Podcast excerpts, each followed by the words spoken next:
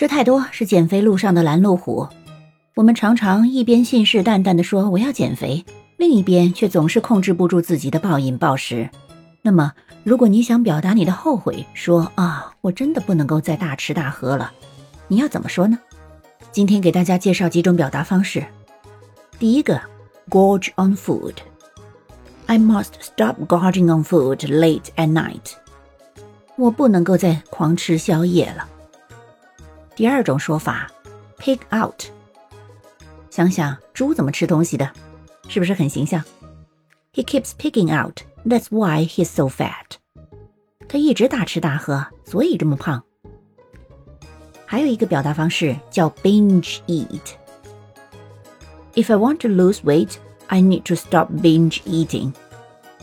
如果我想减肥，我真的不能够再暴饮暴食了。